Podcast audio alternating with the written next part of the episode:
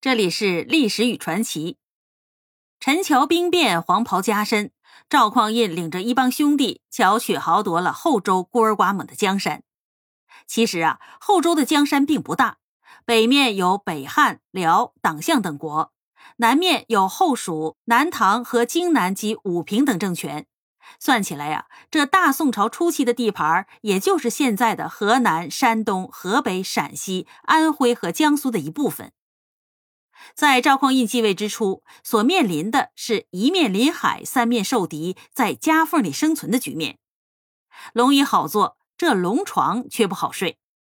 赵匡胤经常的睡不着，就悄悄的出宫微服私行。有时候啊，他突然就到了某个大臣家，天威浩荡却又如此难测，把人家呀都吓坏了。他去的最多的是赵普家，所以呢，赵普每次退朝回家都不敢脱朝服。这一天呢，大雪纷纷而降，夜渐渐的深了，估计呀，这皇上是不会来了。赵普一家人都长出了一口气。可是他刚把衣服换了，就听见了叩门声。赵普知道。这应该呀不会是别人，门一打开，果然看见赵匡胤伫立在风雪之中。赵普马上跪迎入室。赵匡胤边走边说：“睡不着了，我把晋王也约来了。”话刚说完，晋王赵光义也顶着漫天的风雪来了。赵普命家人在正堂上铺设了厚厚的地毯，然后端进了几个木炭大火盆，君臣席地而坐。又让人拿出了鲜肉，就着火盆烧肉喝酒。赵普的妻子出来醒酒，赵匡胤很亲切地称呼她为嫂子。三个人边吃边喝边聊着，赵普就问了：“今天下这么大的雪，夜深寒重，陛下怎么还要出来呢？”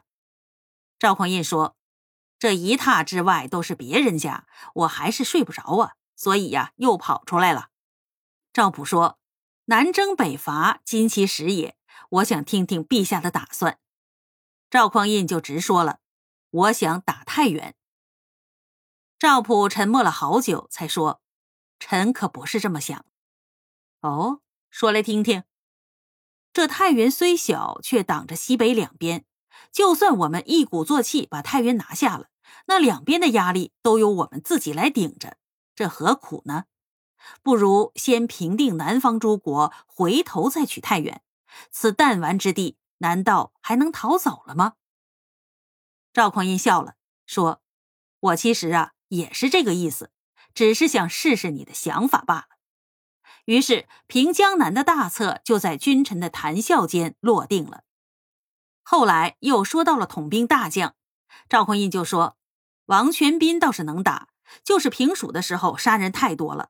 我现在想起来，仍然觉得不好，不想用他。”赵普于是推荐了曹彬，同时建议用潘美为副将。赵匡胤认为可行。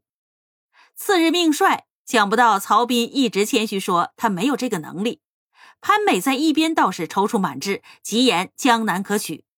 于是赵匡胤就对曹彬说：“当大将有那么难吗？能把出位犯分的副将推出去斩了，就令行禁止了。”这一句话吓得潘美大汗淋漓，跪下叩头，不敢仰视。后来曹彬挂帅前往平定江南，史家论为彬之厚重，美之明锐，相辅相成。其实还是皇上用人得当而已。南方各个政权本来就是唇齿相依，利害攸关。